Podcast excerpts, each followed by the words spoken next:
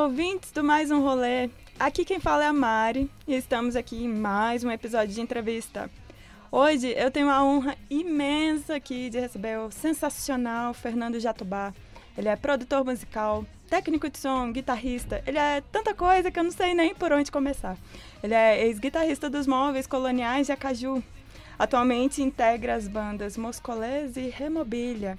Além disso, ele é o dono do maravilhoso estúdio Jatobits, um espaço super incrível e completo na 210 Norte. Conheçam aí, procurem saber. Ufa, isso é, isso é só para dar um panoraminha, sabe? E aí, Fernando Jatobá, como é que vai você? Olá, Mari, boa noite, tudo bom? Primeiro, agradecer o convite. Se precisar de outras vezes para participar, para falar sobre qualquer um desses assuntos, só me chamar, adoro falar. Ai, ai, que honra. Eu agradeço demais você topar participar também, um tempinho aí pra, pra, me, pra conversar comigo. Para começar aqui o nosso episódio, eu queria que você se apresentasse também, só que com as suas palavras. Como que você explicaria para alguém quem é o Fernando Jatobá? Meu nome é Fernando Jatobá. Normalmente as pessoas me chamam só de Jatobá, isso já desde a escola, desde pequeno, né? É um sobrenome bem diferente, assim, então acaba marcando. Eu sou, diria hoje, mais técnico do que músico e mais produtor do que músico, né?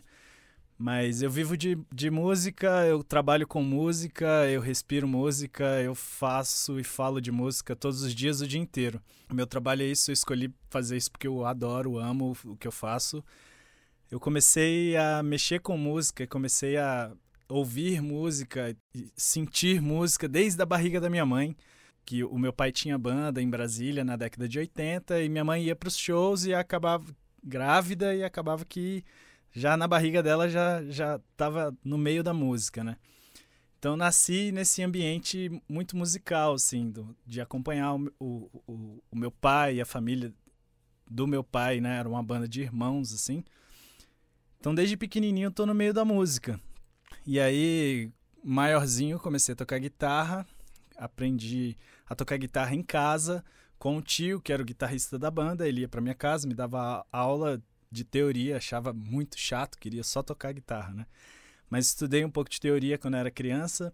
E aí comecei a tocar guitarra lá em 97, se não me engano, com 11, 11 é, com uns 11 para 12 anos assim, 97, 98 lendo revistinha, né? Tirando, usando na época, não me lembro de internet assim, nem de ter em casa, né? Mas tinha revistinha, tinha vinil, tinha alguns pouquíssimos CDs. Então, o jeito de, de tocar e tirar músicas e ouvir músicas que a gente gostava era assim, né? E eu aprendi lendo cifra em revistinha que comprava na banca. Então, foi um começo um pouco diferente, né, dos jovens atualmente. E aí, desde então, toco guitarra todos os dias. Desde 97, 98, eu toco guitarra todos os dias. É um negócio que bateu muito forte, assim. E era um negócio que eu, eu saquei que eu precisava tocar todos os dias para ser o melhor guitarrista possível, assim. Então, desde muito pequeno, eu tenho contato com música, né? Em 2001, 2002, eu montei minha primeira banda com amigos da escola para tocar na escola, porque queria tocar na escola. Queria tocar na escola de amigos. Então, queria ter uma banda para isso.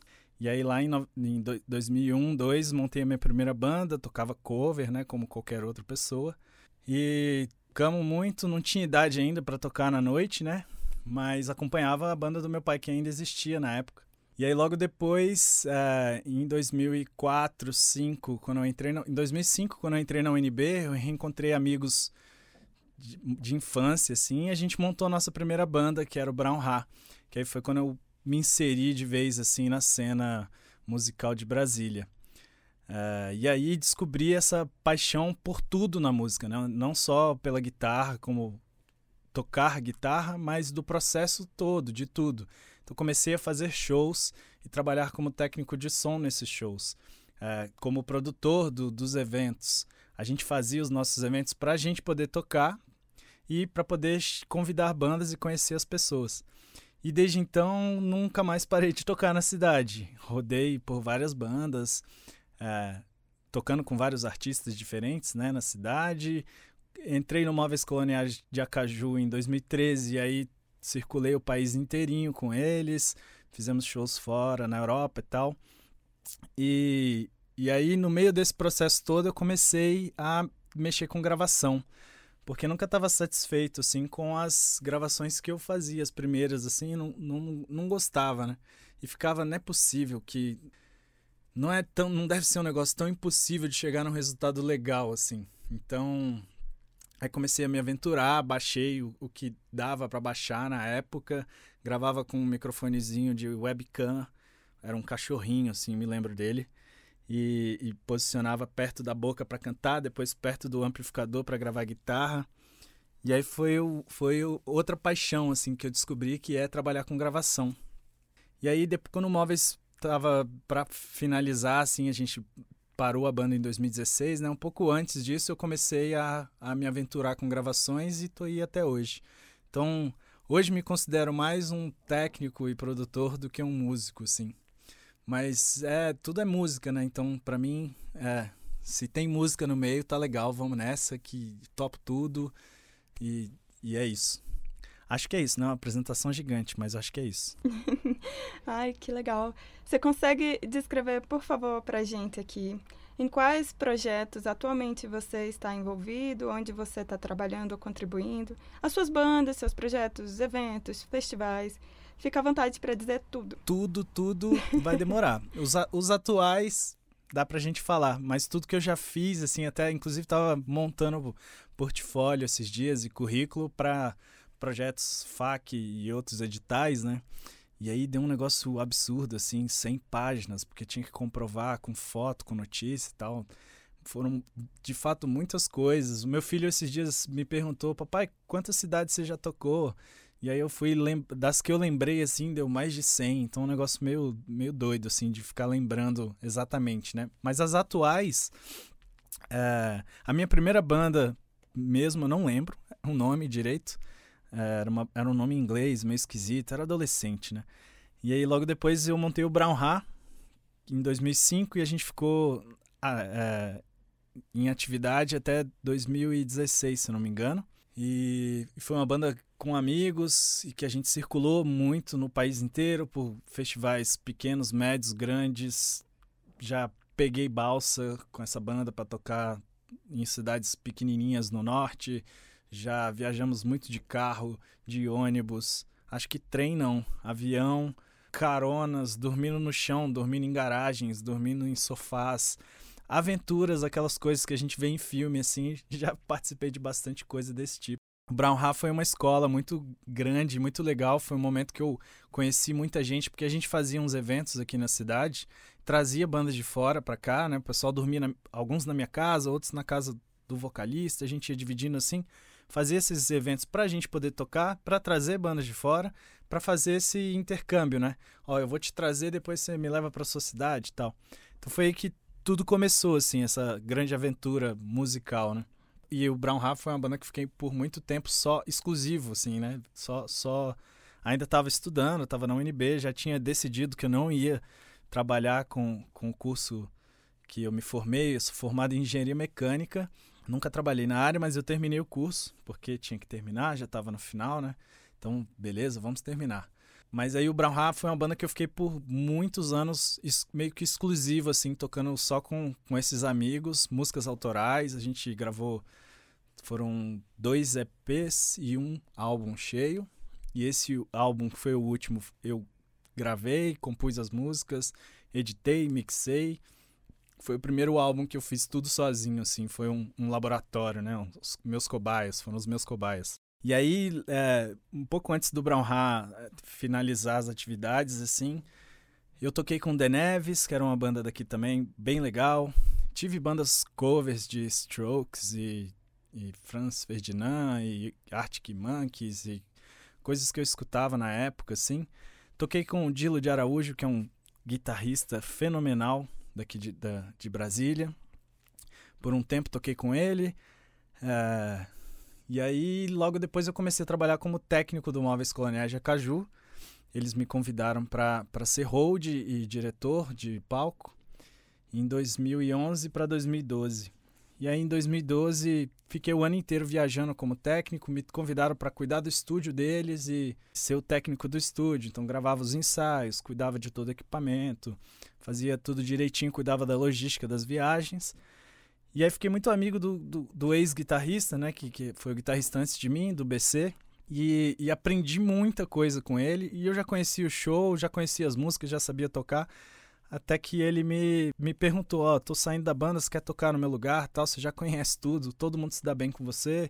Eu sei que você toca guitarra bem, tá afim? Quero. Aí entrei na banda, no Móveis, de, no final de 2012 para 2013. Fiquei até o final da, da banda em 2016. E aí no finalzinho do Móveis a gente montou, eu, o André e o Esdras. O André é o vocalista, o Esdras é o saxofonista. A gente convidou o Gustavo Dreyer, que é outro cara absurdamente fantástico aqui da cidade. É, ele, não, ele não é daqui, ele é de. Ele, se não me engano, ele é de Curitiba e morou quase que a vida inteira em Porto Alegre. Ele trabalhou com os grandes nomes do rock gaúcho. E, e ele é um produtor incrível, ele é um, um, arranjador também fantástico. A gente montou um, um baile para terceira idade chamado Senhor Gonzales Serenata Orquestra. Os sonhos mais lindos sonhei.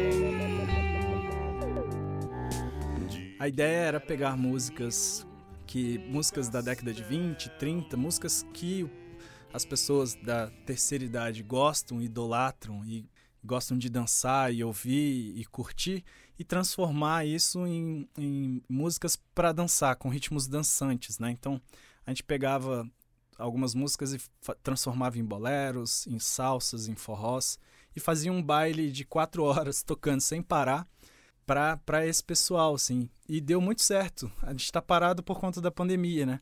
Mas é um dos projetos que eu tô atualmente é, é esse baile, que é um baile muito legal. A gente fazia até umas radionovelas, assim, com, com as sonoplastias ali na hora. O André contando uma história, assim, e a gente fazendo sons ali atrás com algumas... Com uma latinha, com um pedaço de metal, com um sapato batendo no chão, enfim. É um negócio bem legal que a gente fazia também. É, esse projeto tá parado por conta da pandemia, né? Mas é um dos projetos que eu estou atualmente. Depois que o Móveis finalizou as atividades também, a gente montou o Remobília.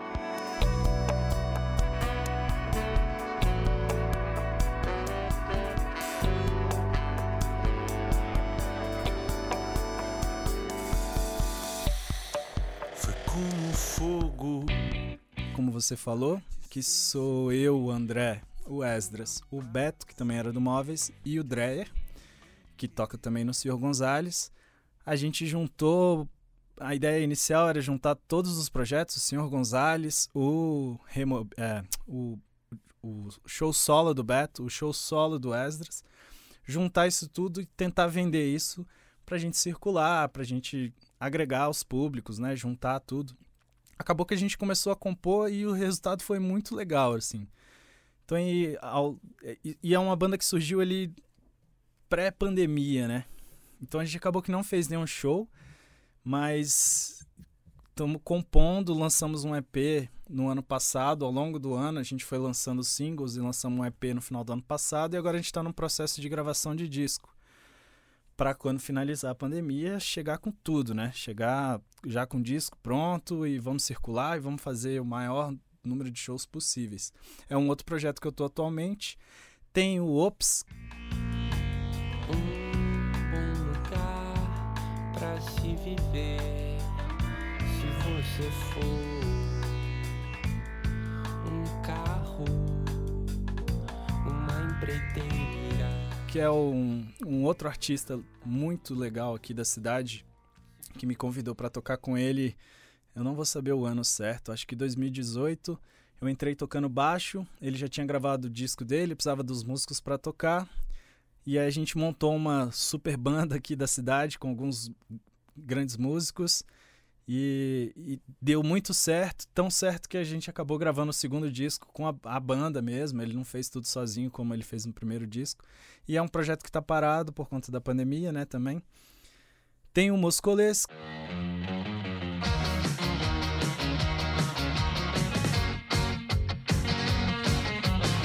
aqui são algumas músicas minhas e do João Henrique, que é o outro guitarrista, que músicas que não cabiam no Brown Ha. O, o João Henrique tocava comigo no Brown Ha também.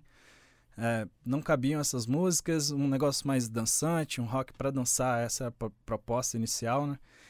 E também um, um- um projeto que surgiu pré-pandemia, a gente acabou não conseguindo fazer nenhum show, mas gravamos um EP, lançamos esse EP. No primeiro show foi o dia que declararam fecha tudo, então a gente acabou não, não fazendo nenhum show, mas estamos também em processo de composição e gravação do próximo do, do, do primeiro disco oficial assim da banda, né? E como músico, tocando, assim, acho que são esses, assim. Então, o Senhor Gonzalez, o Remobilha, o Ops e o Moscolês. São as bandas que eu tô tocando atualmente. Todas paradas, né, sem show por conta de pandemia.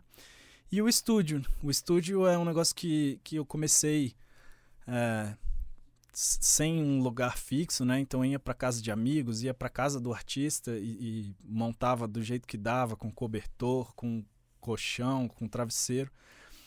E aí uma hora só que assim, cara, não tá dando mais pra fazer assim, e eu moro em apartamento, tava ruim de trabalhar em casa, eu preciso de um espaço. Então em 2015 eu aluguei uma sala que já tinha um tratamento acústico, né, um isolamento, e comecei a trabalhar, comecei a gravar e comecei a abrir, porque no, no início fazia muitos amigos, né? Comecei a abrir para clientes em geral assim, e aí de lá pra cá é, gravei muitos artistas da cidade, de vários estilos.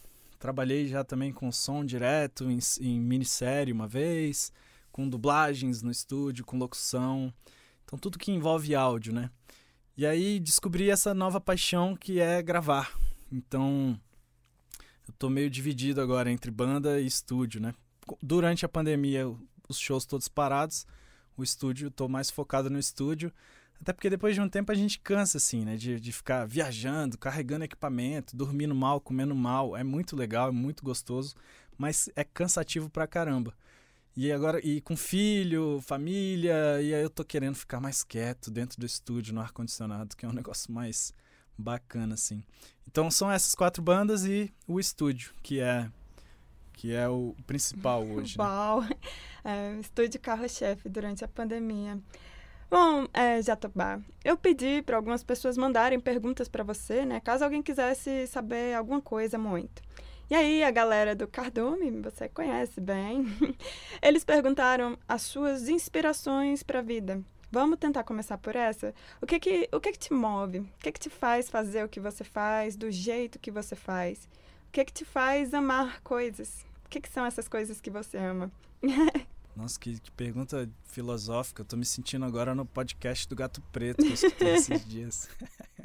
que foi um papo bem filosófico, legal, né? Assim, gosto... Inclusive, a gente gravou a música deles, né? Esse final de semana. Foi um, foi um processo bem legal, assim. Foi, foi um pessoal muito gente boa também, não conhecia. Que era, né, uma das propostas, não conhecer ninguém. Tô, tô, ah, tô até pensando em fazer mais um, assim. É, chamar mais uma banda que eu não conheço pra gravar aqui que massa. o que que o que que me o, o que que me move o que que difícil né eu gosto o que eu mais gosto na música eu sou apaixonado por música em, de modo geral né sim é, algu- algumas alguns estilos não gosto não escuto no meu dia a dia assim mas como sendo dono de estúdio técnico e produtor eu preciso conhecer né bastante coisa assim então comecei a abrir minha cabeça mais assim depois de um tempo para outros estilos que são estilos que eu não ouço no meu dia a dia, mas que aí a gente aprende a entender o estilo, entender o que, que são as coisas boas daquele estilo musical para poder puxar para as composições próprias ou para os artistas com quem eu estou trabalhando e tal. De modo geral, isso eu sou um grande apaixonado por música e um apaixonado por coisas analógicas, por botões. Então, no meu estúdio Quanto mais analógico eu conseguir, melhor. Eu não tenho gravador de rolo, uso computador, mas mesa de som analógica, compressores analógicos, eu tô indo atrás de máquinas de efeito analógico, então sou apaixonado por esse negócio, porque eu cresci e, e- e vendo isso, né, em, casa, assim, meu pai, meu pai tem uma coleção gigante de vinil e ele só escuta vinil até hoje, raramente bota um CD. Meu pai não escuta es- nada de streaming, assim. Então eu cresci vendo isso e cresci nesse meio, assim, com, com vinil, com agulha, com aquele barulhinho gostoso do vinil ali. Então, eu sou apaixonado por isso. E o que me move, o que me dá né, vontade de sair da cama todo dia e vir para o estúdio é sempre esse lance da novidade, do desafio de tirar o som, do desafio de transformar aquilo que está dentro da cabeça e dentro do coração do artista, tirar aquilo dali e a gente conseguir juntar a ideia de vários artistas e fazer o negócio funcionar assim e chegar num resultado final que agrade tanto o artista quanto a mim. Eu acho que esse desafio é um negócio que, que me move, assim, que me tira de casa todos os dias, me dá vontade de vir para o estúdio trabalhar, assim. É, e, e, não só nessa parte técnica, né? Na, na parte como artista, né? Como compositor e, e, músico, também isso de sempre tentar trazer novidades, de sempre tentar envolver o público, de sempre tentar aumentar o, público. Esse desafio, esse, esse negócio é muito legal e, e, e, uma coisa que é muito gratificante é quando você consegue chegar né, nesse resultado como músico e compositor, quando você consegue atingir a, a, as pessoas, quando você consegue, quando você sente que a sua música bateu legal assim nas pessoas e elas se identificaram com aquilo, ou se tocaram de, de alguma forma, é, esse retorno, né, esse feedback do público, assim, é um negócio muito, muito gostoso de sentir, de trocar essa energia com o público. Então, essas coisas todas são coisas que que mexem assim muito forte comigo e que, que me emocionam ali na hora. Nos shows do Móveis eu chorei em alguns assim no final, porque era, era uma energia muito forte assim, público, banda. Então acho que é isso assim, essa esse desafio de sempre ter coisas novas, né? Acaba que no estúdio eu estou sempre trabalhando com pessoas novas, com ideias novas, com músicas novas, que trabalhando né, apenas com, com coisas autorais. Então é esse todos, todos os dias alguma coisa nova e, e esse desafio de criar alguma coisa nova que vai prender a pessoa que vai ouvir aquela música, essas coisas que são as coisas que eu mais gosto e que me tiram da cama, me fazem levantar assim, massa, bora, hoje é um novo dia, quais são os desafios de hoje? Acho que é mais ou menos isso. ah, legal, sempre a busca de algo novo, isso é interessantíssimo. É, para você teve um momento assim que você é, quebrou meio que a película de vidro do automático que ia existir. E aí você tomou essa decisão de trabalhar com música e foi tipo mudou tudo ou você sempre soube? Como é que foi decidir trabalhar com música para você? A gente nunca sabe, né? Tava tendo essa conversa ontem. Ontem foi aniversário do meu filho. Eu tava na, na casa do meu pai lá conversando com meu irmão, com a minha esposa com com meu pai com a namorada dele sobre isso, assim. A gente, quando é jovem, a gente acha que sabe as coisas, né? Jovem assim, tá? É, eu não sou velho, né? As pessoas, as bandas que vêm pra cá agora, o pessoal mais novo fica achando que eu sou velhão. Não sou velhão, não. Tá? Sou, sou jovem ainda. Mas quando a gente é adolescente, né? Escola, ensino médio, início de faculdade, a gente acha que sabe as coisas, acha que sabe o que quer. E eu fui como qualquer outro jovem adolescente que achava que sabia, mas não sabia. Eu achava que eu queria engenharia. Eu fui cursar engenharia, engenharia mecânica na UNB e, e no meio do curso eu entendi que não, não é isso. Eu gosto muito de engenharia, eu finalizei o curso, eu fiz tudo que tinha para fazer, mas não era aquilo, não é aquilo que não era um negócio que eu queria seguir como carreira, acordar todos os dias e massa, vamos, engenharia. Não. Teve um momento, assim, no, no meio do curso que o, o Brown Hat tava viajando e tocando muito, assim. Brown Hat é uma banda que surgiu na UNB, né? Assim como várias bandas surgem na, na universidade. E teve um momento ali de fazer shows, fazer, produzir os próprios shows, né? É, produzir shows para outras bandas, viajar. Eu comecei a, a, entrar tão de cabeça nisso, assim, que aí eu entendi que deu esse estalo, assim, de, cara, eu, eu, isso aqui é muito gostoso de fazer e eu faço, acho que eu faço isso muito bem e vai ser muito mais legal trabalhar com isso o resto da minha vida do que com engenharia.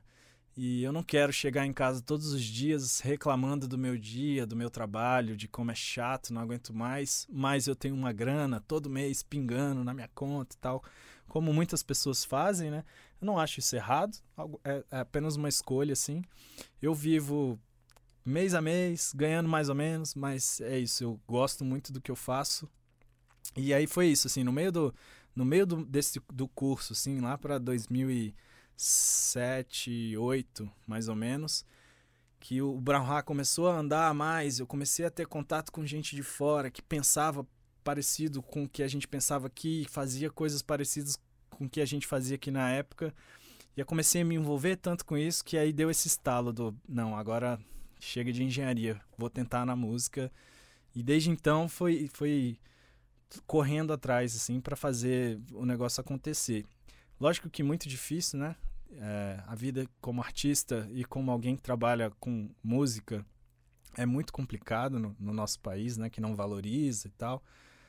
Mas é isso, tô desde então dando conta, assim, desde 2008, 2009, mês a mês, pagando as contas e sobrevivendo, assim.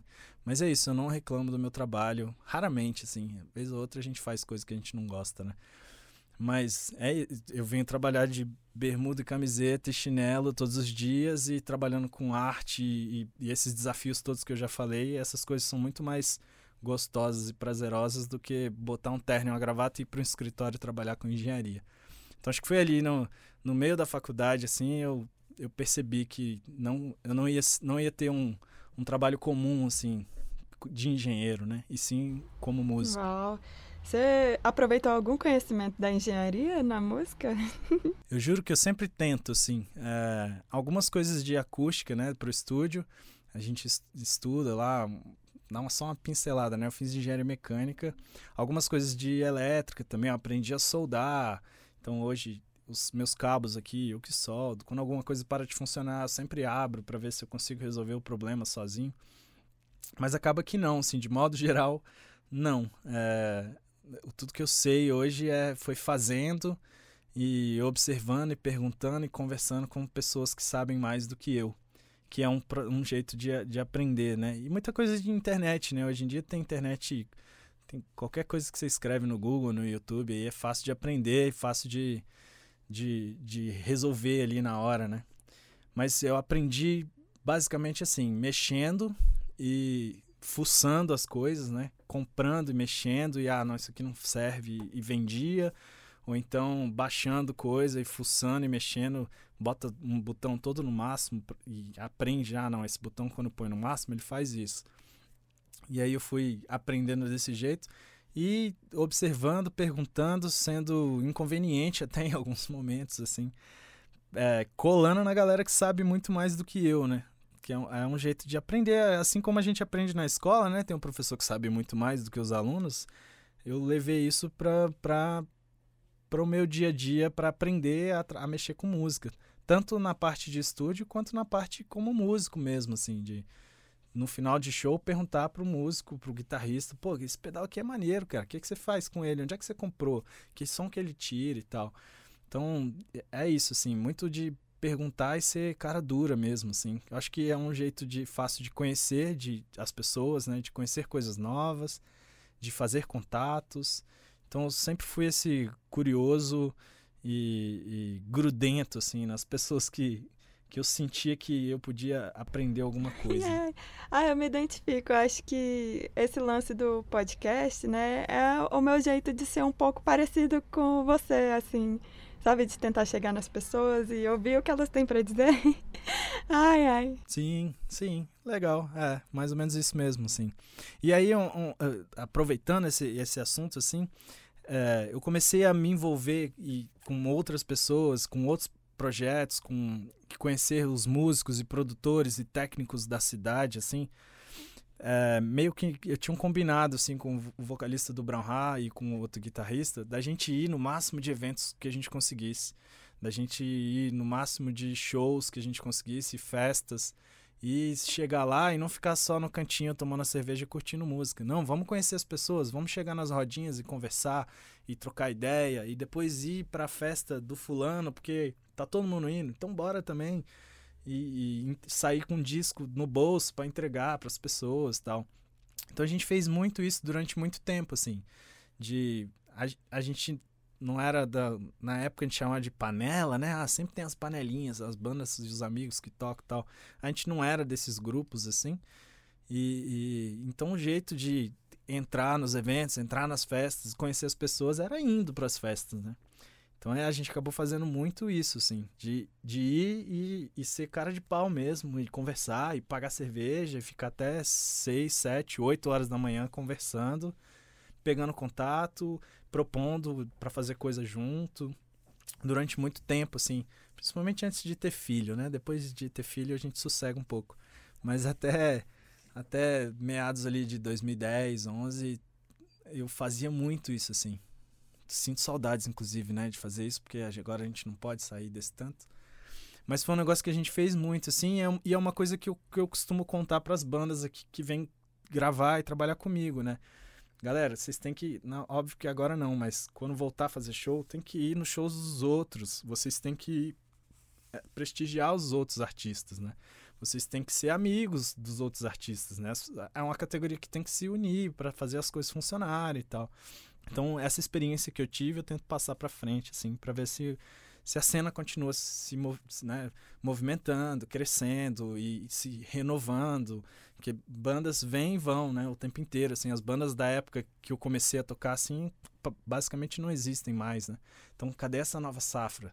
E aí, eu, como vivi um negócio que eu acho que foi incrível, eu quero que essas novas bandas vivam coisas iguais ou muito parecidas do, do né, dessas experiências que eu tive, assim. Entendi. É, nossa, você adiantou um assunto que eu ia trazer um pouco mais para frente. Eu vou engatar aqui. É, minha pergunta é: como é que você percebe a cena musical de Brasília agora?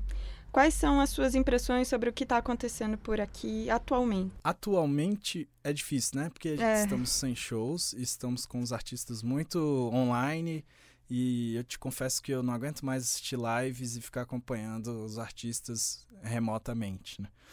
Mas o pouco que eu acompanho e o pouco que, que atualmente, né? O pouco que eu acompanho e o pouco que, que eu sei do que está rolando, assim, eu, eu vejo é, as pessoas com cada vez menos vontade de ter banda e mais vontade de fazer coisas sozinho, assim. Então, essa nova leva de artistas, assim, eu vejo muito as pessoas trabalhando sozinhas em casa e procuram um produtor e vão produzir aqui. Muita coisa eletrônica, né? Muito trap, rap.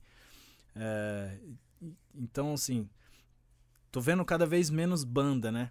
Quando eu era menininho, assim, novinho, tinha esse sonho de ter uma banda, quero ter uma banda e tal. E a gente via muita banda na cidade, tinha uma cena muito forte ali na década de 90. A gente queria participar e fazer, né, tá no meio disso e tal. Eu não vejo isso mais acontecendo. Hoje, principalmente, né, porque estamos parados, mas até pré-pandemia, assim, é, eu tava vendo poucos artistas, poucas bandas, né, surgindo, bandas novas, né. A gente vê os artistas que estão tentando já há um bom tempo, assim, estão na, na luta, na briga, mas banda nova, aquela banda da escola, assim, dos amigos da escola se juntarem para tocar no recreio, eu quase não vejo isso mais acontecendo. Óbvio que eu não estou na escola, né, para saber de fato se essas coisas estão acontecendo ou não.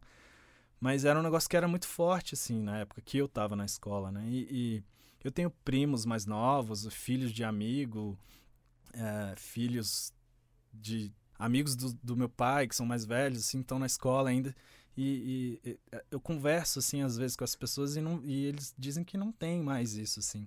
Então acho que tá, tá um negócio meio que as pessoas estão se isolando, não só pela pandemia, né? Mas aí é um, lance de ciclo, assim, de teve muita coisa acontecendo em 90, aí deu uma esfriadinha e aí volta. Então é isso, são ciclos, né? Acho que agora a gente está num ciclo baixo. E torcer para quando voltar a pandemia, o negócio acabar a pandemia, né? A gente voltar da pandemia para um negócio dar uma subida de novo, assim, né? E eu tô tentando incentivar ao máximo que eu consigo, né? tanto de passando as experiências que eu já tive para as pessoas, né, conversando e trocando ideia, e contando histórias e fazendo essas promoções, galera, vamos gravar, chega aí, não deixa o negócio morrer. Cadê as bandas? Eu tô priorizando trabalhar com bandas mais do que com artistas solo, assim, para ver se eu consigo contribuir de alguma maneira, né? É, pois é, é eu quero muito falar sobre isso, né? Em março de 2021, você promoveu aí no Instagram uma, sele uma seleção e presenteou três artistas do DF com a gravação e tratamento completo de um single. E, pois é, eu tive esse privilégio de ser contemplada junto com os caracóis, o cardume e o gato preto. E a gente ganhou, teve a chance de conhecer o estúdio Jato Beats. Eu quero que você conte para mim aqui, por favor, a história do estúdio, como é que foi abrir e se tornar um produtor profissional, assim, real, oficial. Da, da onde que veio essa vontade de ter o seu espaço mesmo e como é que foi chegar na sua cabeça a conclusão de que é agora, agora eu vou ter um estúdio? Comecei a mexer com, gra com gravação, né, muito, muitos anos atrás, como eu comentei lá no comecinho, de, de pegar uma, um microfone de webcam e gravar do jeito que dava. É, até, até então, nem sabia direito como é que as coisas funcionavam e tal. Mas é, esse lance de eu quero trabalhar com isso e vou procurar comprar equipamento e aprender a mexer nas coisas surgiu em 2011 para 12, se não me engano. Quando eu comecei a trabalhar no estúdio do Móveis, eles estavam compondo o último disco. Eu não era da banda ainda, é, não gravei o último disco, não toquei, né? Mas eles estavam compondo esse disco e trabalhando com o Miranda, que o Miranda já faleceu. Ele era um produtor muito sensacional, assim. Uma pessoa incrível e um, e um produtor com umas sacadas e uma bagagem, parecia uma enciclopédia musical, assim. Enciclopédia, né? As pessoas mais jovens sabem o que é uma enciclopédia. eu estu... Quando eu estudava, a gente tinha que fazer pesquisa na enciclopédia, não, tinha, não existia internet. Mas era isso, assim, era um cara que tinha um, um conhecimento muito vasto é, de, de, musical, né? Ele conhecia muita, muita, muita, muita coisa mesmo, assim. Era um negócio até assustador. E aí ele trabalhando com, com, com móveis, ele vinha para cá, para Brasília, né? Ele morava em São Paulo, vinha para cá, o disco foi gravado aqui. Ao longo da pré-produção, enquanto os caras estavam ensaiando, gravando e testando, eu, eles, como eu era o técnico do estúdio, eles me o, o, trombonista me ensinou a mexer mais ou menos numa plaquinha e como é que mexe na mesa para a gente gravar os ensaios, porque a gente tem que mandar para o Miranda.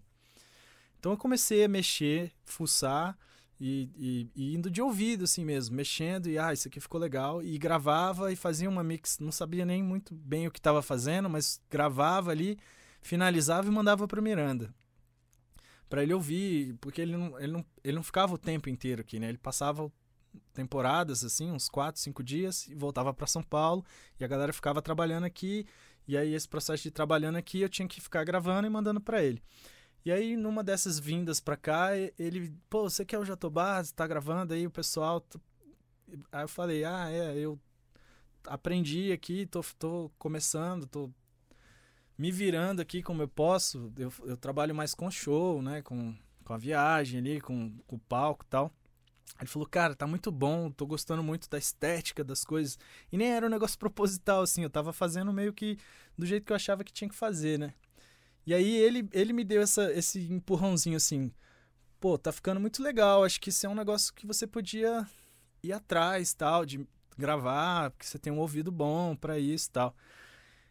E aí eu fiquei com aquilo na cabeça, pô, será? Porque eu, eu entendia na época que gravar era um negócio muito caro, tinha que ter equipamento, tinha que ter espaço tal, não tinha nada disso, né? E aí, aí chegou o momento de gravar o disco, aí eu participei da gravação como técnico, então ajudava, né? Não sabia muito o que estava fazendo, mas perguntava que, o que, que os caras estavam fazendo, como posicionar as coisas e tal. Eu levava os equipamentos para o outro estúdio onde a gente gravou, afinava, deixava tudo prontinho para os caras chegarem. E, e, e aí o Dan, que foi o cara que gravou o disco, né? Captou tudo. O Dan é um técnico do Nat Roots há 30 anos. Ele gravou, mixou todos os discos do Nat Roots. Ele é um cara fenomenal aqui também. E foi um momento muito de aprendizagem ali com ele, assim, de colar nele mesmo e ver o que, que ele estava fazendo e perguntar por que, que você fez tal. Então foi um cara com, com quem eu aprendi muito, né? Parte de gravação.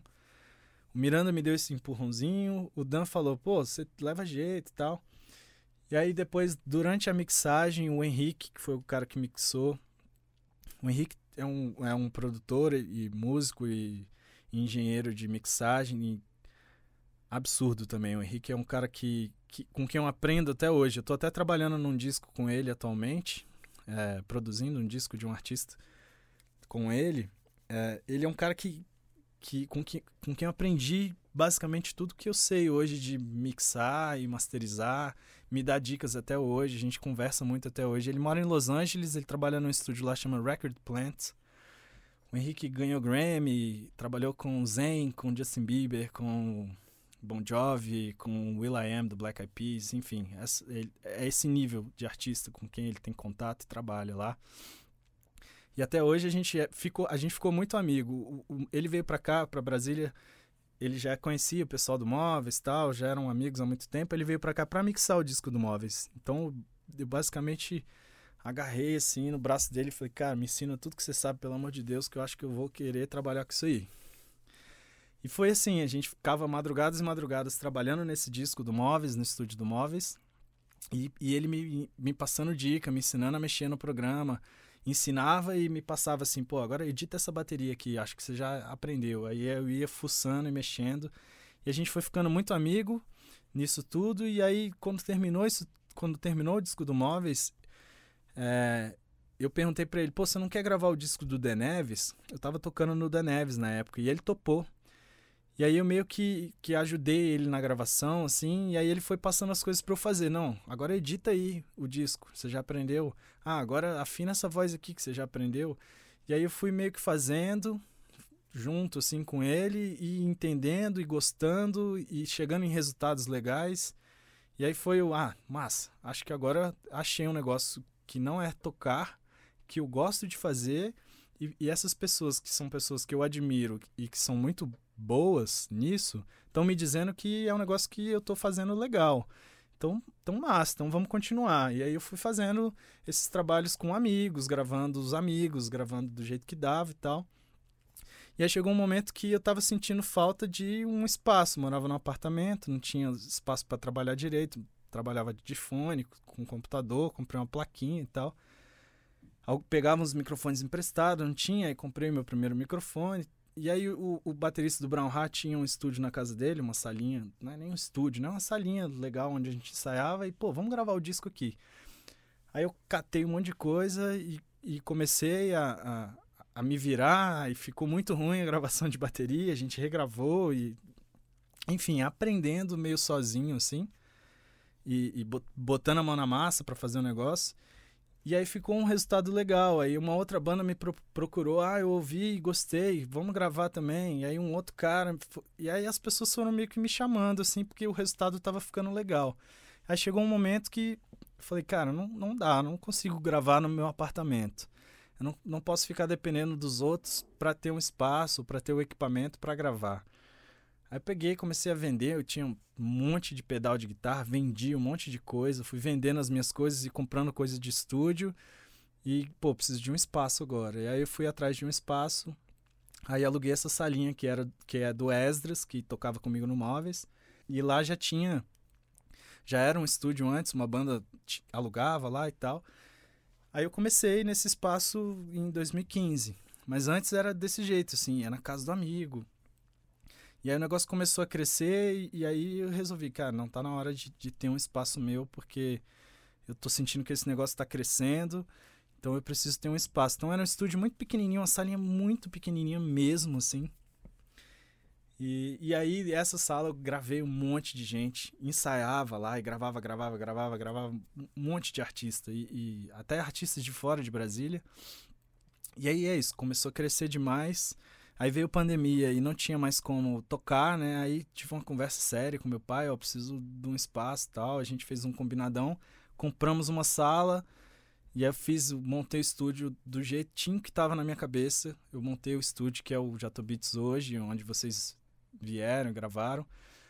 É, é, é uma sala minha, é um lugar meu e é um espaço aberto para todo mundo que quiser gravar, criar e sentir essa atmosfera de estúdio de gravação, assim. Então aí foi isso, assim, sair do quartinho do banheiro até chegar numa sala minha com um tamanho legal, do jeitinho que eu queria, com quase os equipamentos que eu sempre sonhei em ter. Mas aí aos pouquinhos, né? Então, assim, no começo não tinha nada. Hoje eu tenho uma sala minha, hoje eu tenho um equipamento legal tal.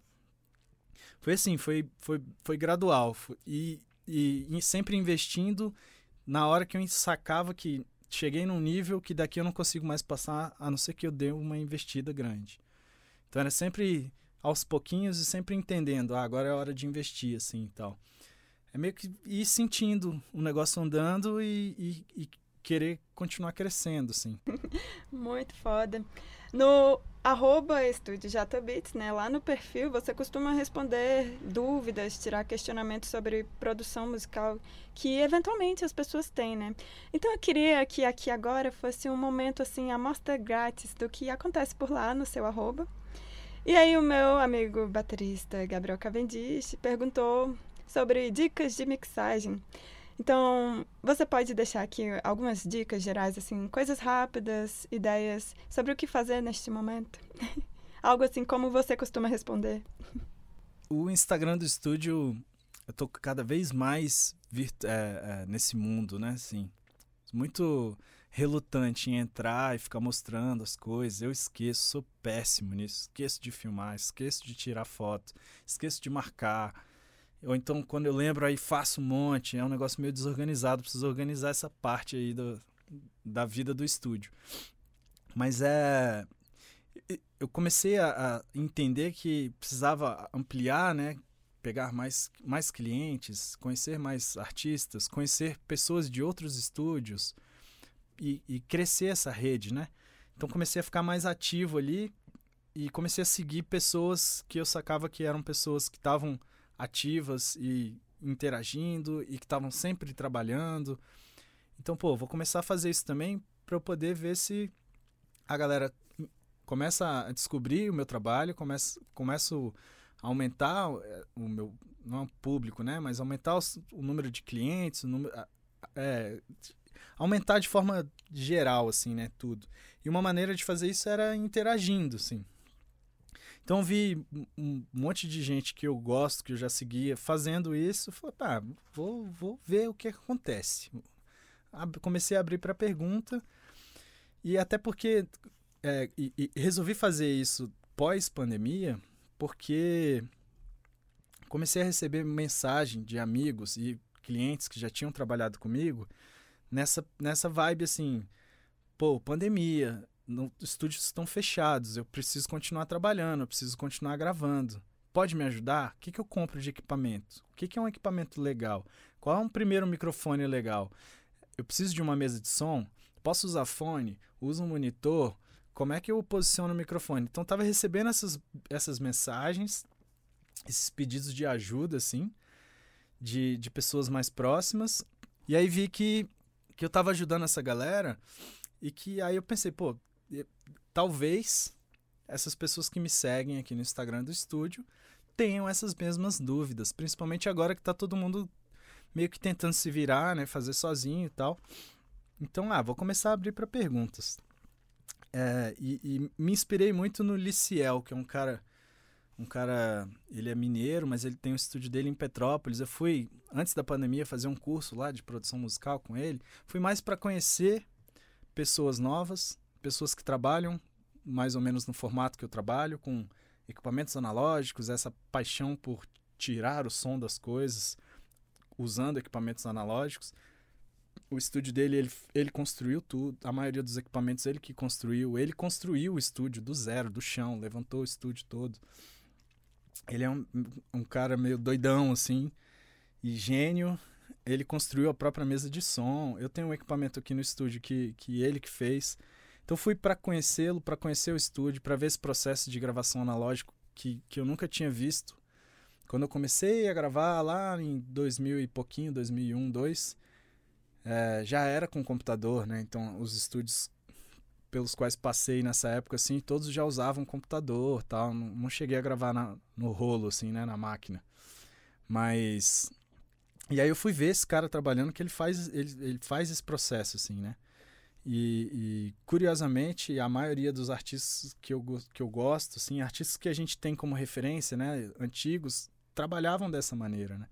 Então eu queria entender esse, esse processo todo, pegar várias dicas com um cara que trabalha com isso há mais de 30 anos também e ampliar a minha rede de contatos tal. Então fui lá, fiz esse curso com ele e ele faz muito isso, essa interação, esses vídeos explicando coisas, abrindo para pergunta.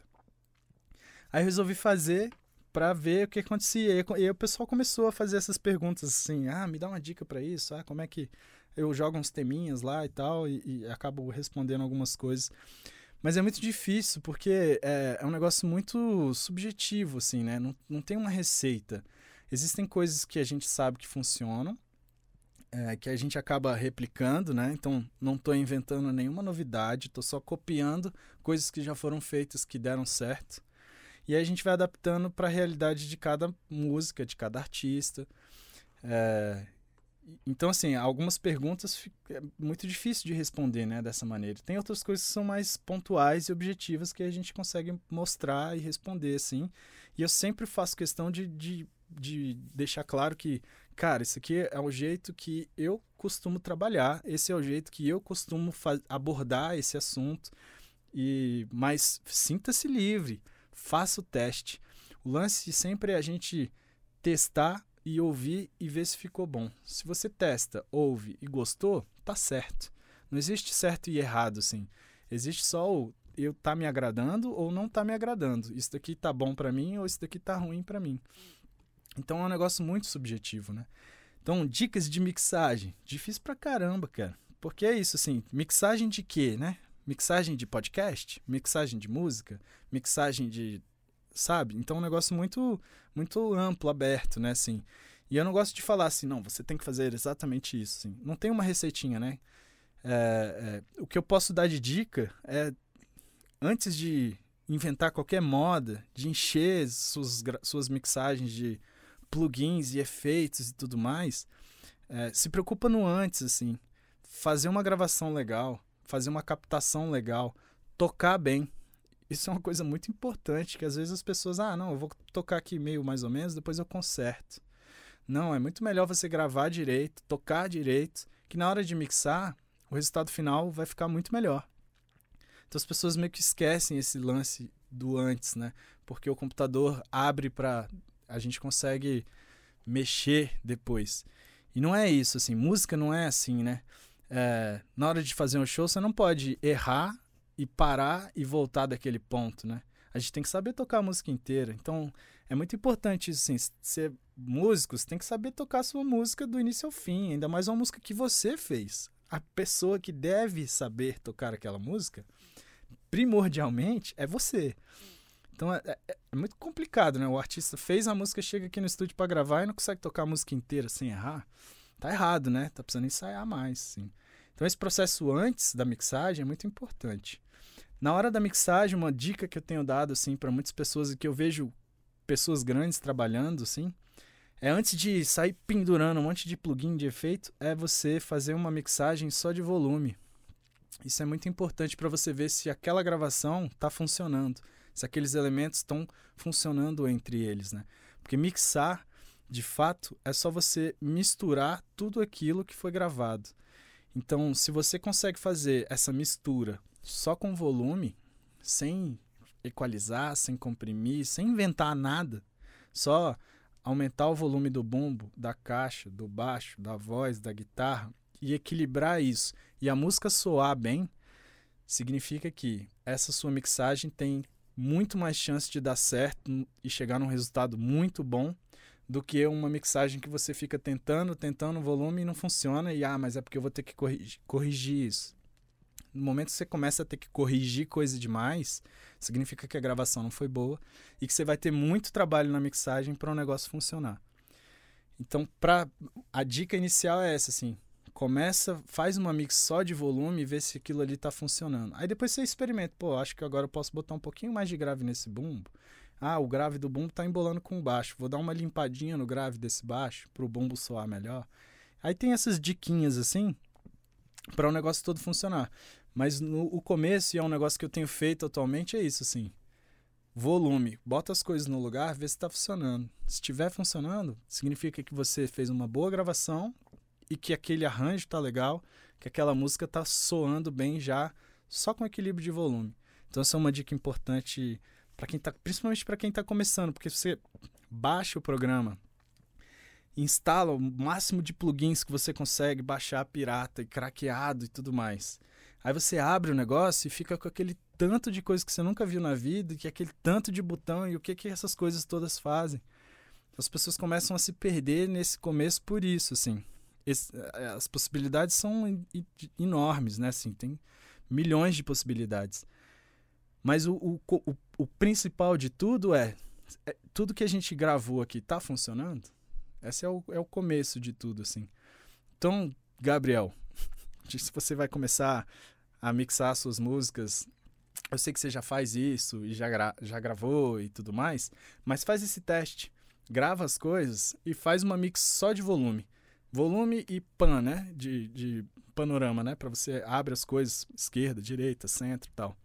Faz esse teste vê se as coisas estão funcionando. Se não estiver funcionando, pensa em regravar algumas coisas ou é, é, refazer algumas gravações ou eventualmente até melhorar o arranjo, colocar mais coisas ou tirar coisas que estão tá demais, tá embolando. Então isso é um, é um, é um bom treino assim para começar a mixar. Aí depois plugin, como é que funciona, essas coisas todas tem internet, né? É fácil da gente da gente achar essas coisas todas. E se possível, uma outra dica, pega um equipamento analógico. É o melhor jeito de você aprender a mexer. Porque se você compra um equipamento analógico, você só vai ter aquele equipamento para fazer a coisa funcionar, né? Então acaba que você tem que aprender a mexer nele e tem que te extrair o máximo possível dele. Então é um bom exercício, assim, é. Você tem uma mesinha, faz a mixagem nela. Você tem um, compra um, um par, um compressor de dois canais e joga a sua mixagem ali para ver o que que acontece, tal. É um bom exercício, assim. Até para você entender direito o que que são os plugins, né? O que que é esse mundo virtual? O mundo virtual está simulando as coisas do mundo real, né? As coisas analógicas. Então, um amplificador de guitarra ou de baixo virtual está simulando um amplificador de verdade. Os plugins estão simulando um compressor. Plugin está simulando um compressor que é de verdade. Então, se você tiver o de verdade ali na sua mão e você só tem um, você tem que saber mexer nesse um muito bem. Você tem que saber exatamente o que fazer com ele para poder chegar num resultado. Isso é uma outra dica legal, ó. Já foram duas. tá bom, né? Ah, muito legal. É, eu queria engatar nesse assunto que você tocou agora, que diz respeito aos home studios, que têm se popularizado muito nos últimos anos. Né? O advento do lo-fi, essa popularização da coisa mais caseira, DIY.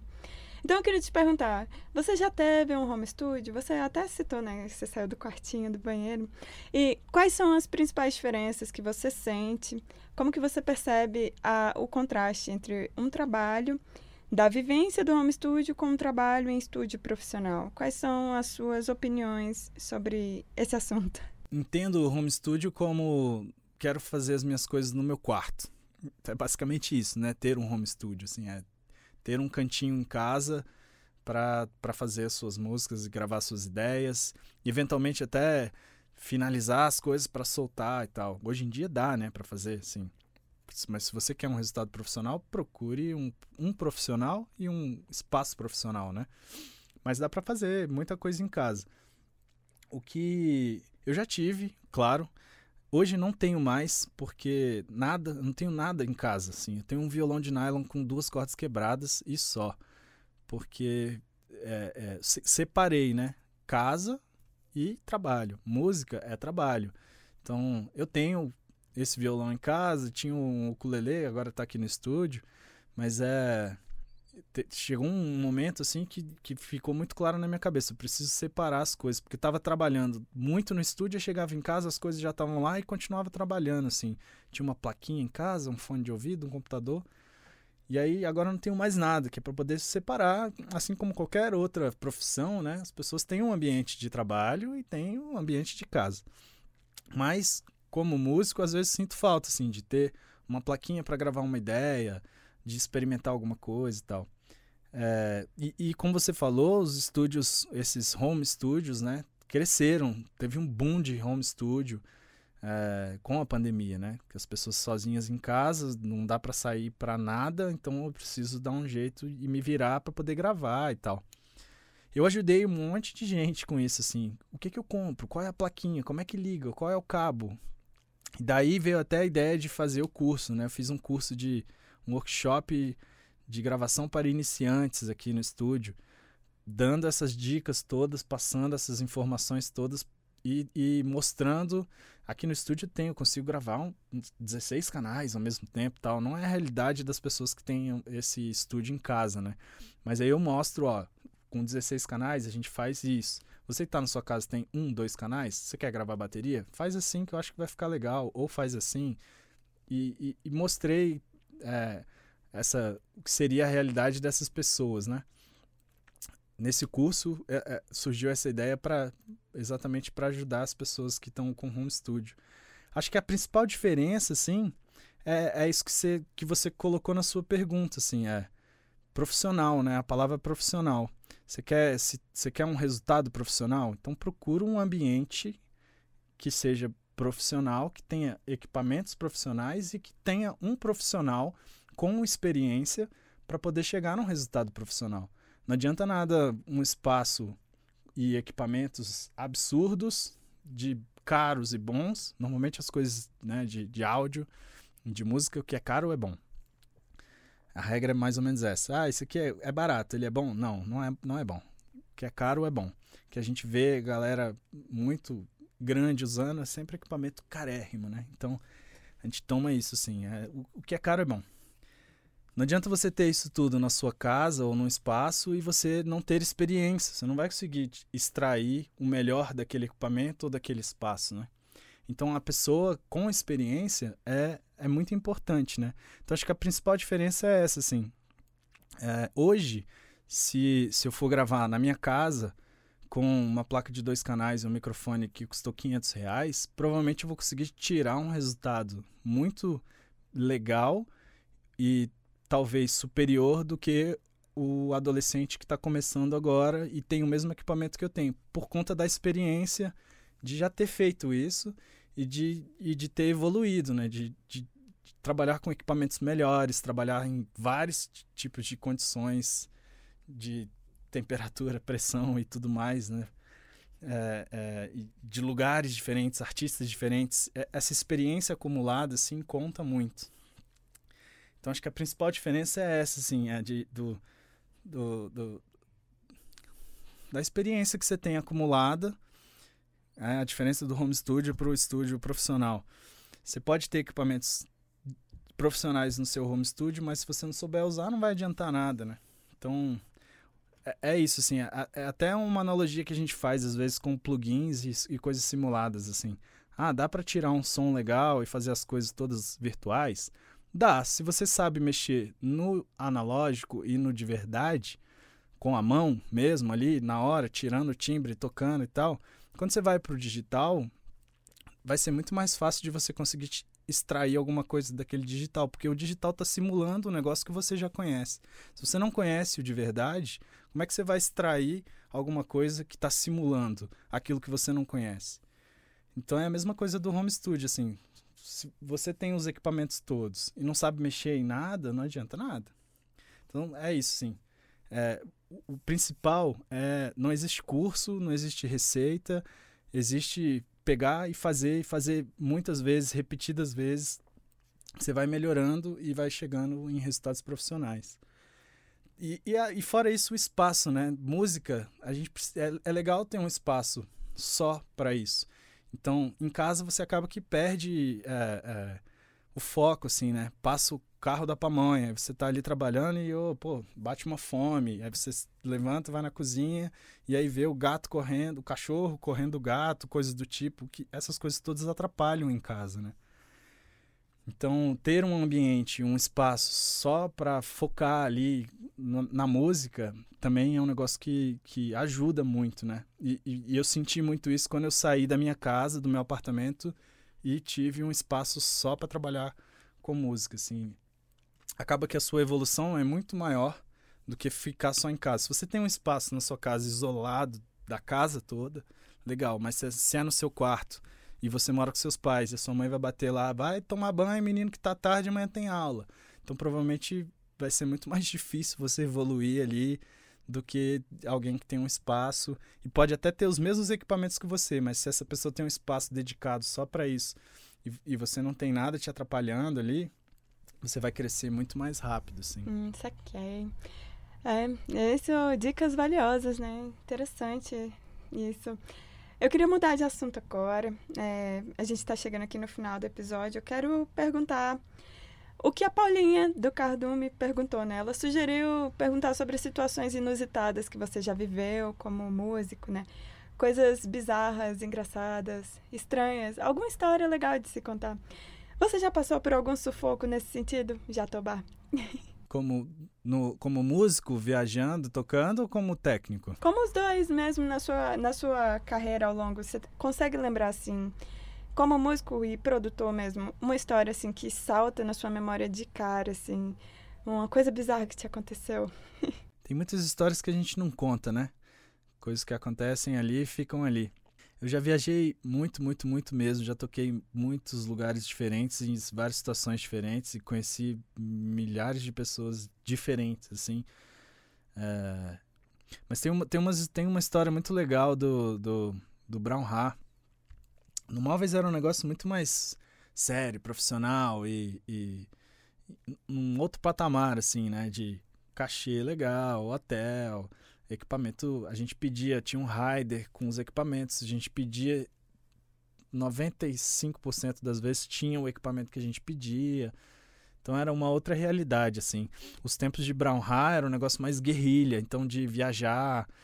Uma vez a gente fez uma viagem em Brasília até João Pessoa, num escorte, só abria a janela da frente, cinco pessoas, sem ar-condicionado, equipamento atrás até o queixo, assim, porta-mala lotado e fazendo show, tanto na ida quanto na volta, assim. A gente fechava, é, fazia essas loucuras, assim, né? Jovem, inconsequente. Mas era legal pra caramba, era um negócio, uma experiência incrível e, e várias cidades a gente chegava e as pessoas já conheciam a banda porque a gente já tinha tocado ou porque eu já tinha levado um artista daquela cidade para tocar em Brasília, então, e aí o cara voltou com o nosso disco, entrega, distribui. Então foram experiências legais, sim. E aí tem uma história do Brown Ha. A gente foi tocar, não me lembro o ano, acho que 2009 ou 10. A gente foi tocar num festival é, no norte. A gente fez, era um festival chamava Grito Rock que acontecia no carnaval, era um, um esquema de.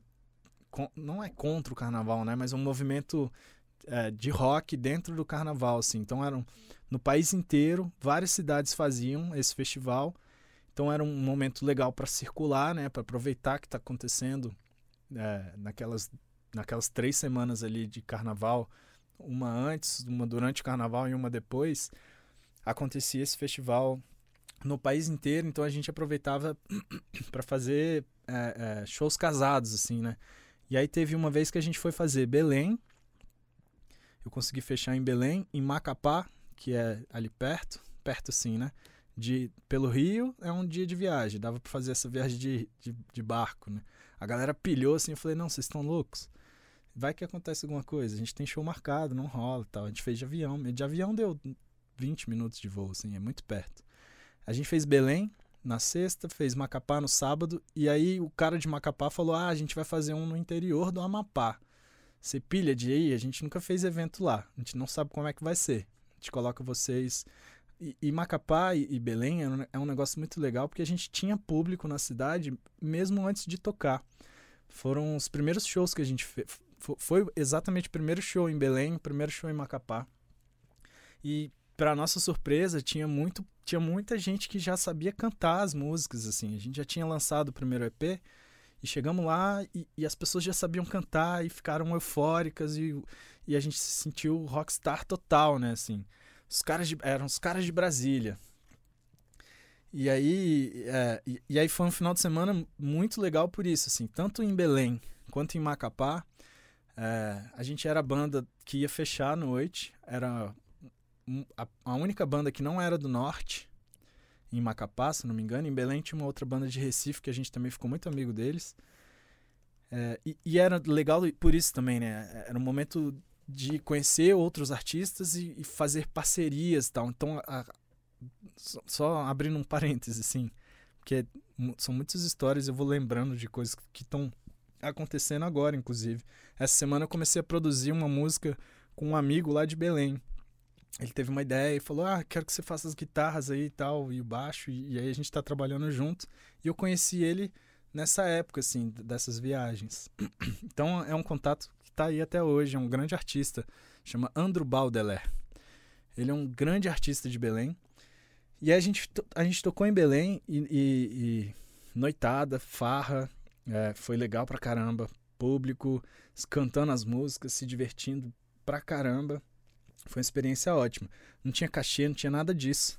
Mas tinha um lugar para dormir, a gente pagou própria hospedagem, tinha cerveja à vontade, é, e loucuras e ficar até de manhã conversando com as pessoas e fazendo amigos. Basicamente isso e crescendo o nosso público, né? Mostrando nosso trabalho. A gente fez show de Belém e foi para Macapá. Chegamos em Macapá, a gente também era a banda da, da noite e já tinha público, as pessoas já sabiam cantar, as bandas locais conheciam o nosso som. Então foi uma experiência incrível. Aí no dia seguinte era essa cidade que, que eles nunca tinham feito evento e a gente topou essa aventura. É, chama, chamava chama Mazagão a cidade. A gente a gente pensou, ah, deve ser perto, né? E a gente foi no carro com a galera do, do, do evento, com os produtores e tal, com as outras bandas, de, e ia de carona mesmo. E aí eles falaram: ah, é perto, mas a estrada é ruim, é mão única e tem que pegar duas balsas. Aí a gente achou incrível, né? Tem que pegar balsa para chegar na cidade, tem que atravessar o rio. Só tem um jeito de chegar na cidade, né? Você tem que atravessar o rio.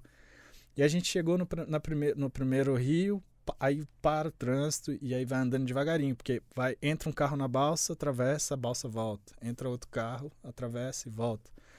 Então demorou, aí a gente descia do carro e tomava cerveja e, e encontrava umas barraquinhas rolando uns tecnobrega e, e, e, uma realidade totalmente diferente da nossa. Então isso, isso foi muito legal conhecer pessoas que vivem em realidade totalmente, totalmente mesmo diferente da nossa, assim. E aí acabou que a gente atravessou essas duas balsas, chegou na cidade e era o mesmo esquema, assim, eram as mesmas bandas que tocaram em Macapá iam tocar nessa cidade. A gente ia fechar o evento. Era uma cidade que nunca tinha tido coisa do tipo, então era um evento assim, os jovens todos estavam na pilha. Acabou que a gente chegou na cidade e, e, não podia começar o festival porque era dentro de uma escola, no ginásio, tinha uma igreja na frente, tinha que esperar acabar a missa. Então acabou a missa, começou o festival. Começou o festival, a gente ia fechar o, o evento. Só que aí foi ficando tarde, foi ficando tarde, foi ficando tarde. A galera começou a ir embora, porque era domingo. E, e acabou que no final não tinha mais ninguém para assistir a gente. E eles não tinham mais alvará depois de meia-noite. A gente começou a tocar meia-noite, então a gente tocou duas músicas. E acabou tudo. Era numa escola, num ginásio. Aí foi isso. A gente tocou duas músicas. E, e, como era o segundo dia com, com o pessoal, né, a gente achou tranquilo, tava entre amigos ali já. Só que aí teve esse problema que não tinha mais balsa para voltar, porque a balsa só ficava até 8 da noite, se não me engano. Então a gente teve que ficar na cidade, não tinha hotel. É, a gente arrumou uma bola, não sei de onde surgiu uma bola, a gente ficou jogando bola nessa quadra, ajudamos a desmontar palco, liberamos o ginásio, ficamos jogando bola e tomando cerveja. Depois todo mundo dormiu nos banquinhos, assim, no pátio da escola, deu uma cochilada. E voltamos no dia seguinte. Pegamos a balsa às 6 horas da manhã, quando abriu, voltamos para Macapá. E aí, direto para o aeroporto e voltamos para casa. Então, foi uma experiência totalmente inusitada, surreal, diferente. E que eu nunca mais passei por isso. Sim, nunca mais peguei balsa para chegar numa cidade para tocar duas músicas e voltar para casa. oh, tadinhos. Ai, ai.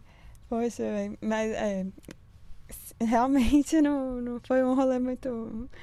Mas é, parece interessante. Acho que é isso, né? Todo, todo músico em algum momento vai tocar para ninguém. A gente é impossível não é impossível prever o suficiente para não quebrar a cara em algum momento, sei lá. ah, Sim, é... e, e é, no começo é bem isso mesmo, assim, né? E era, a gente é, sabia disso porque era o primeiro show naquela cidade, né? Então é como se estivesse fazendo o primeiro show da banda de todos os tempos. Então a gente encarava assim: tinha tocar pela primeira vez numa cidade, é o nosso primeiro show, é, é como se fosse o primeiro show da banda. Então, e isso dava uma, dava uma agulhada em todo mundo para tirar lá de dentro aquela energia para poder fazer o melhor show da vida sempre. E até depois, né? Porque aí depois você chega numa cidade que você não conhece ninguém, mas as pessoas já te conhecem, já conhecem a sua música, e aí é outra energia que rola. Então, era sempre muito legal esse esquema de tocar em cidades que a gente nunca tinha ido. Por isso, e até pelo desafio de, de conquistar as pessoas ali na hora, né? De conquistar o público e tal. Então, quando a gente saía de lá, todo mundo acabado, de suor e e esgotado mesmo. E o público também estava assim, é missão cumprida, deu certo, conseguimos, independente de cachê, a gente não, nem pedia cachê nessa época assim, que era mais esse lance de vamos tentar jogar a nossa música para o maior número de pessoas que a gente conseguir. E foi foi uma época muito muito legal e muito marcante por isso assim, a gente foram os, os primeiros shows em várias cidades assim. Aí depois com móveis eu voltei nessas cidades tocando em melhores condições, sem dormir no banco da escola, dormindo no hotel, bonitinho e tal. Mas é, é, esse, esse primeiro contato, essa primeira desbravada, assim, é um negócio muito legal e você fica muito na pilha, assim, porque é isso, é tudo novo, você não conhece ninguém, então é, é um negócio que eu, que eu sempre falo para as bandas que estão começando, se você tem como, cara, vai tocar em outra cidade, vai dar um gás tão grande na sua banda e você vai voltar com muito mais energia para fazer e continuar indo atrás das coisas, vale muito a pena, independente de cachê, né? Claro que a gente tem conta para pagar, né? Hoje em dia não, não rola mais isso, mas na época não tinha filho, não tinha nada. Vamos nessa, topava qualquer coisa. Nossa, que emocionante. É, você falou aí do móveis, eu quero saber como você consegue explicar se tem alguma coisa mais legal qual que seria a coisa mais legal em ter participado dos móveis coloniais de Acaju, feito shows que vocês fizeram, viajado, sabe?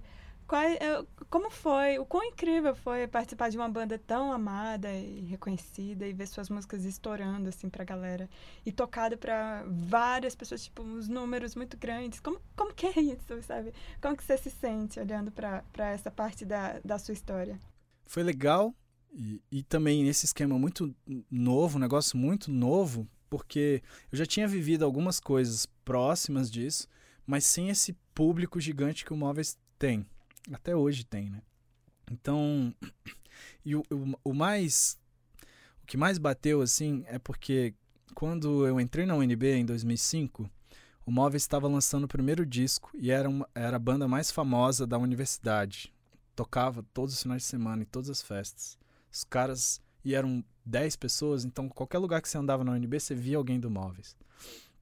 Então, é, era, era uma banda que estava crescendo e a gente tinha acabado de entrar na UNB nessa pilha e tudo mais. E, e a gente gostava muito do show.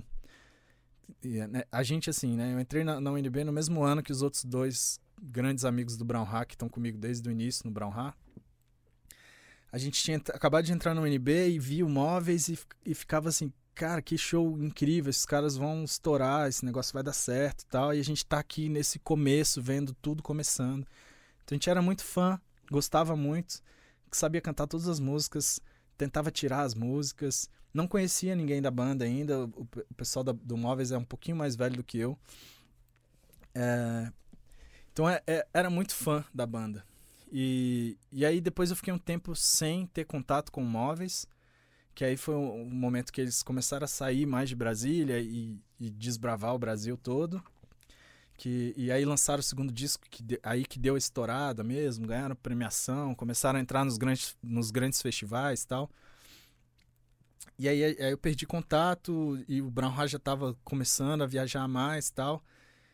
Aí parei de ficar indo no show do Móveis também, porque ia em todos, estava cansado já fiquei um tempo sem ter contato com eles. Até que eu fiz um evento, esse Grito Rock, que era o festival que, né, da história do, de Belém, Macapá, que eu fiz aqui em Brasília, esse festival, e a gente convidou o Móveis. E aí foi um momento de retomar contato com eles.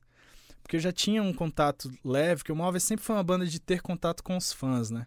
Então no começo, assim, nesses shows que eu ia em 2004, 2005, já tinha um contato ali mais de banda com fã. E aí, em 2009, eu acho, foi esse Grito Rock, 2009, 2010, eu tive esse contato com a banda como o produtor do festival. Então foi um contato totalmente diferente. E aí eles começaram a sacar o meu trabalho como técnico e como produtor de, de evento, né? E aí deu super certo o evento, foi legal, eles adoraram. A gente fez um, um, um palcão enorme no Parque da Cidade, deu, não lembro, 10 mil pessoas, algo do tipo, assim. Foi um, foi um evento gigante, foi até assustador, porque eu nunca tinha feito nada desse tamanho. Mas deu muito certo e, e, e eles gostaram muito do, do, do trabalho, né? E aí continuei fazendo eventos menores na cidade, assim.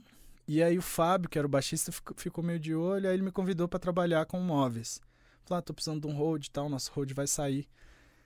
E aí eu entrei meio que meio fã, porque ainda gostava muito do móveis. Não conhecia direito os caras. E acabou que aí entrei para trabalhar na área técnica como road. E aí fui crescendo, como qualquer como qualquer profissão, né? Você entra meio estagiário, né? Entrei como road, só carregava equipamento e montava algumas coisinhas. Até chegar a ser diretor de palco. Então cuidava e mandava na área técnica. E, e, e depois fiz é, monitor, né? Que é a mesa de som do palco, algumas vezes para eles. E, e aí fui, foi criando, fui, fui criando uma, amizade muito forte com eles por conta disso, porque eram era o técnico que estava em todos os shows, né? E acabou que eu comecei a trabalhar no, no estúdio com eles, então aumentou mais ainda essa essa liga, né? Entre entre o meu trabalho e, e até pessoalmente com todos eles. E aí eu saí desse esquema fã para entrar no negócio mesmo. E aí, nesse momento que eu comecei a estar em cima do palco, estar no backstage, a, a entender a logística toda desse negócio maior, porque eu já tinha feito viagens menores com Brown Ha e tal, só que era um negócio que a gente ia se virando do jeito que dava. O móveis não, era outro patamar de negociação, de exigência. Tem que ter um palco desse tamanho, tem que ter equipamento assim, se não tiver a gente não faz. É, de todos os shows estarem sempre lotados, do público ficar ensandecido. Então via aquilo ali, mas tava participando, mas não tava. Tava participando escondidinho de preto lá no fundo, né? E, e aí acabava que os fãs, a gente entra no palco tal, alguns fãs observavam, aí trocava ideia depois, ia pras festinhas junto tal, mas não era o artista, né? Aí quando me chamaram para ser o artista, eu falei, ah, massa, tudo que eu sempre quis, tocar numa banda de que já tem um nome, que já tem público, que já tem trabalha nesse nível de profissionalismo que eu sempre quis trabalhar. Então bora nessa, por isso topei na hora, assim. E aí era, era muito gostoso essa troca mesmo, assim. Que eu entrei e fui muito bem acolhido. Eu já conhecia a banda toda, né? Então não tive esse problema com, com eles. Mas o público me acolheu muito, muito rápido, assim. Então tinha, no primeiro show que eu fiz em Recife com móveis, tinha recadinho no camarim, com presentinho, tinha umas coisas assim. Então eles- o público do móveis foi muito carinhoso comigo.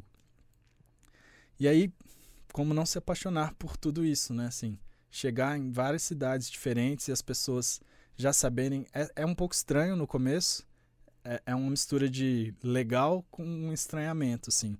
Legal as pessoas saberem quem você é, legal elas gostarem do seu trabalho, estranho elas conversarem com você como se te conhecessem a vida inteira e saberem detalhes da sua vida, né? Porque as pessoas acompanham mesmo, assim. No começo você acha legal, mas meio esquisito, assim. Aí depois você acostuma. Mas, mas foi, foi uma realização de um sonho, assim, tocar no Móveis. Não, não, o meu sonho não era tocar no Móveis, mas tocar numa banda nesse nível.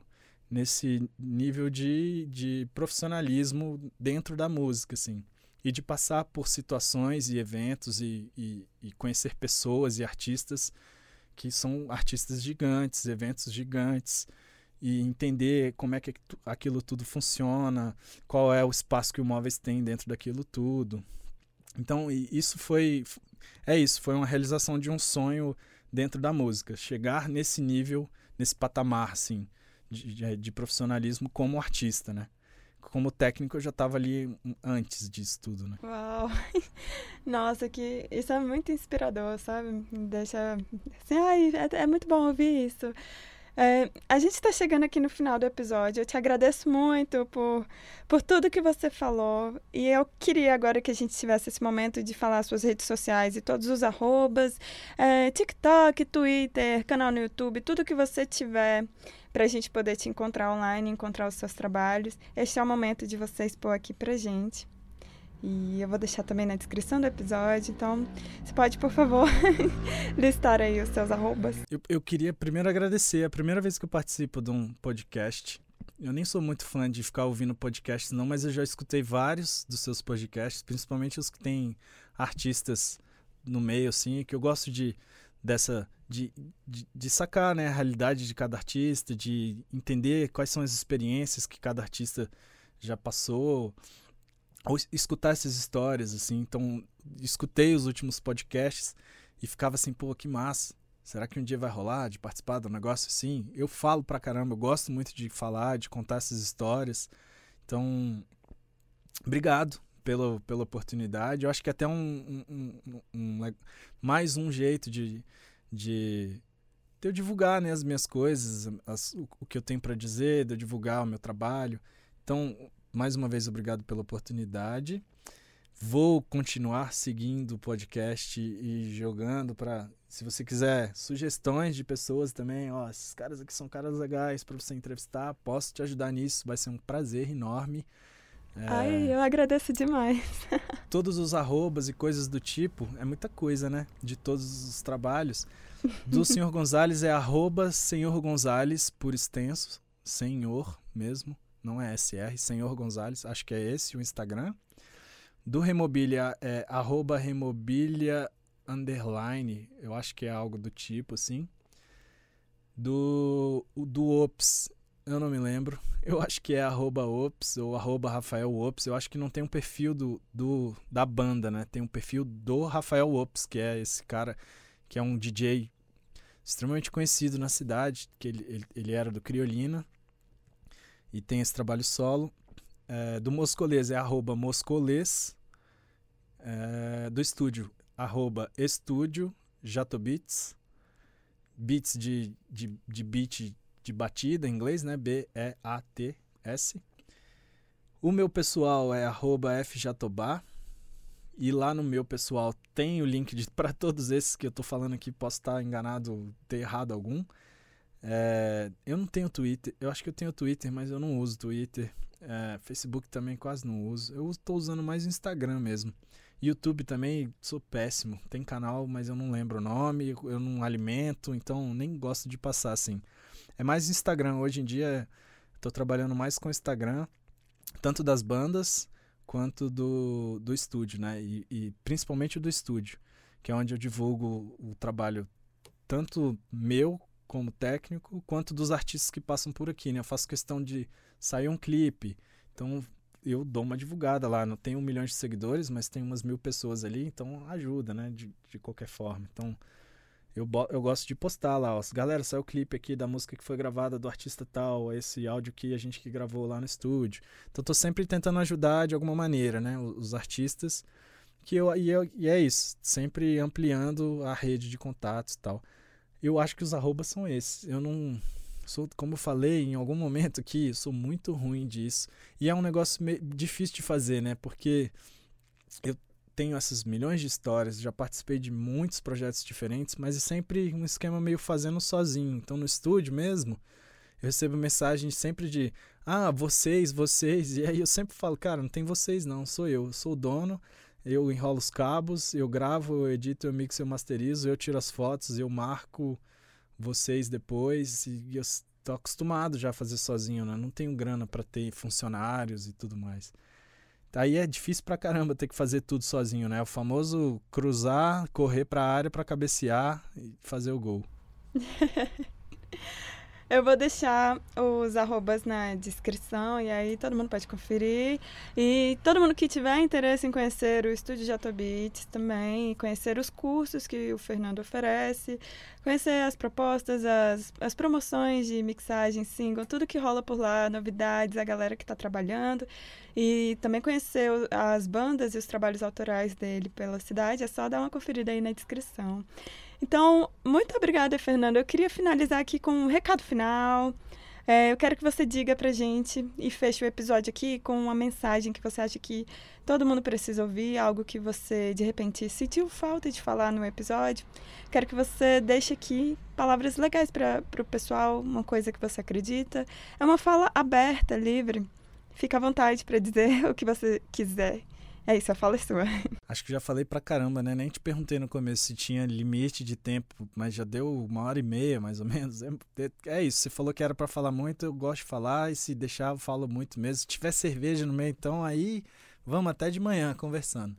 Mas eu acho que a, a, a, não é nenhum algo. Acho que até falei isso em algum momento, assim. É, acho que o principal, a mensagem principal de tudo, de todas essas histórias, de todas essas coisas que eu já vivi, eu só passei por tudo isso porque tive esse clique em algum momento da vida lá, quando estava na universidade ainda, de cara, eu vou fazer um negócio que eu gosto de fazer e que eu tô percebendo que as pessoas ao meu redor e porque, porque é muito, né, a gente sempre acha que faz faz tudo muito bem assim.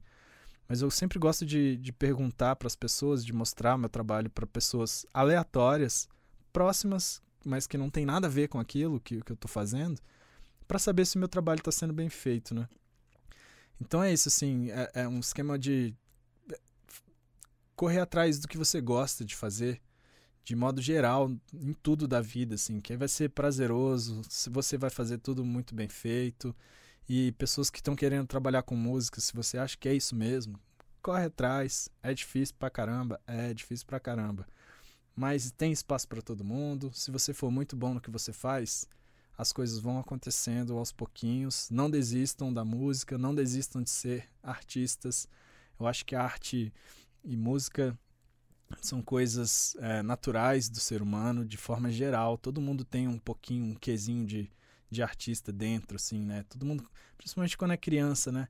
Todo mundo gosta de fazer uma gracinha, de aparecer, de contar uma piada, de tocar alguma coisa, de batucar em alguma coisa. Então, é natural do ser humano esse essa pontinha de, de artista, né?